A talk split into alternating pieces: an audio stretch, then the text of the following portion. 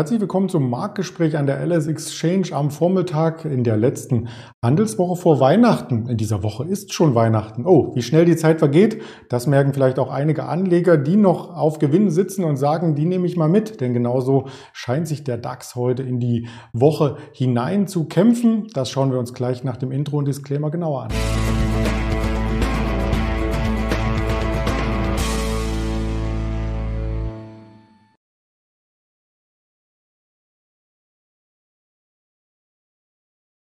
Das sind die Themen DAX in der Weihnachtswoche und Aktien unter Druck. Nicht alle. Wir hatten heute Morgen ja von der Novavax Berichte, die sehr, sehr gut gestartet ist. Aber das möchten wir noch ein bisschen interaktiver äh, vertiefen mit unserem Daniel in Düsseldorf, der auch schon bereit ist. Hallo Daniel. Hallo, guten Morgen. Ja, die letzten Wochen hat der DAX ja mehr oder weniger seitwärts in einer Zone verharrt, wo wir auf einen größeren Ausbruch warteten. Und die kommt wohl heute, der Ausbruch, oder?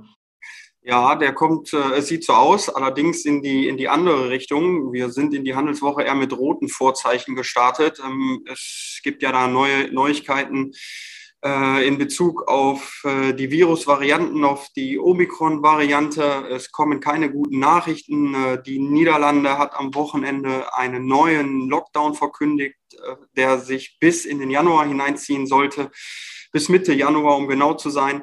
Dann ist Großbritannien auch äh, als Risikovariantengebiet eingestuft worden. Boris Johnson selber hat London, glaube ich, einen Katastrophenfall ausgerufen.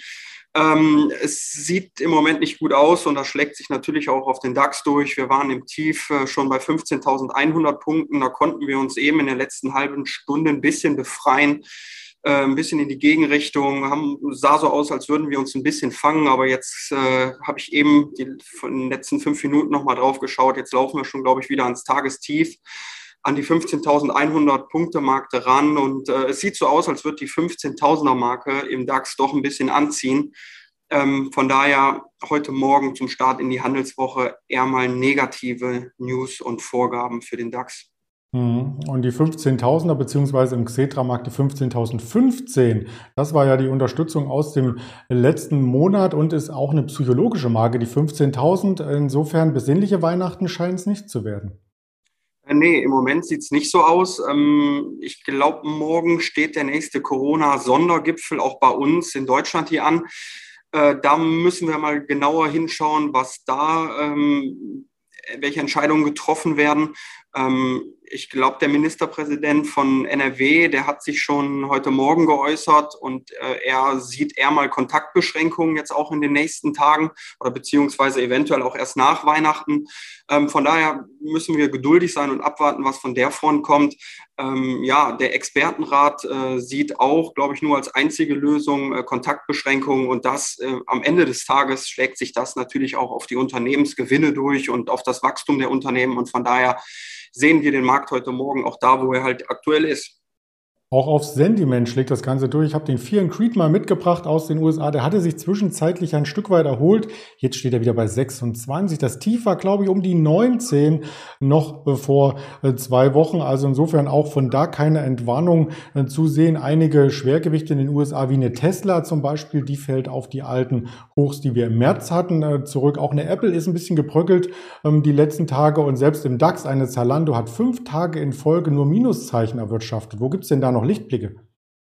Ja, Lichtblicke äh, sind, sind schwierig zu finden im Moment. Ähm, heute Morgen gegen den Trend äh, halten sich natürlich die Corona-Gewinner, wenn man sie so bezeichnen darf.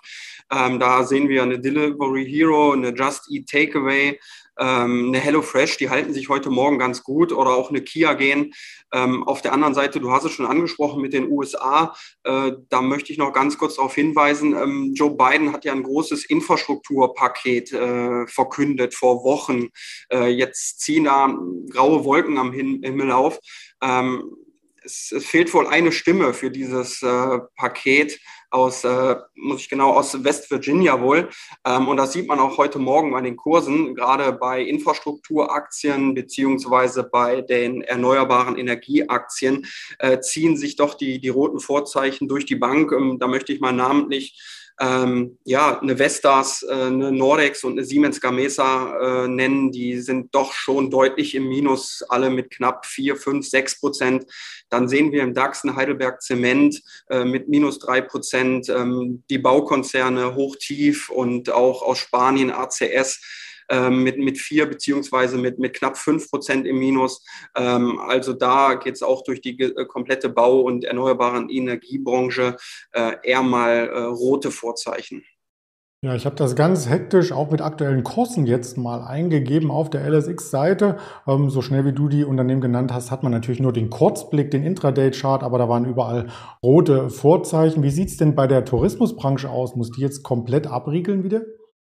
Äh, ja, komplett abriegeln. Ich meine, mit der Aussage muss ich dann auch vorsichtig sein. Ähm, wie gesagt, also heute Morgen hat man Großbritannien als neues Risikogebiet eingestuft.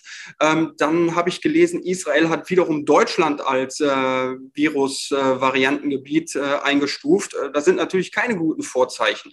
Und ähm, genauso wie ich gerade über die Infrastrukturunternehmen berichtet habe, kann ich eigentlich, muss ich, muss ich auch über, über Reise- und äh, Touristikaktien berichten. Ähm, ich versuche jetzt mal in, in dem Zuge ein bisschen langsamer vielleicht für dich zu sprechen, aber auch da, um einige Unternehmen zu nennen.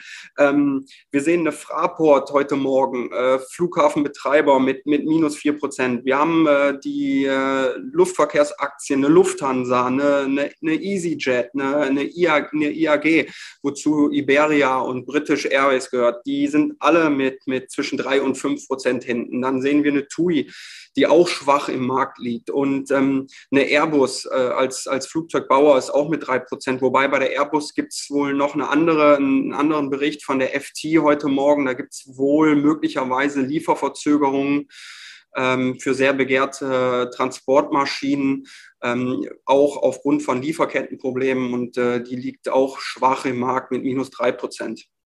Ja, dann haben wir heute mehr Aktien besprochen als sonst in der ganzen Woche, zumindest kurz, weil sie ja natürlich sektormäßig zusammenhängen. Und ähm, wenn Ihnen als Zuschauer dieser Kurzüberblick äh, gefallen hat, würden wir uns sehr freuen, wenn das Ganze auch entsprechend mit Kommentaren und mit Likes, mit Daumen hier versehen wird. Mehr passiert heute aus Sicht des Wirtschaftskalenders zum Beispiel gar nicht. Wir haben heute noch 21.30 Uhr die CFTC-Daten aus den USA und ansonsten nur weitere Informationen, was heißt nur, immerhin, auf unseren sozialen Kanälen, auch zwischen den Tagen. Übrigens, YouTube, Twitter, Instagram, Facebook sind aktiviert. Hier sind die Links dazu auch noch einmal zum Abtippen. Und als Podcast gibt es das Ganze auf Spotify, Deezer und Apple Podcast auch hier noch einmal nachträglich. In diesem Sinne möchte ich dich auch schnell wieder in den Handelssaal lassen an so einem volatilen Tag. Bis dahin, vielen Dank, Daniel. Sehr gerne. Bis demnächst. Tschüss.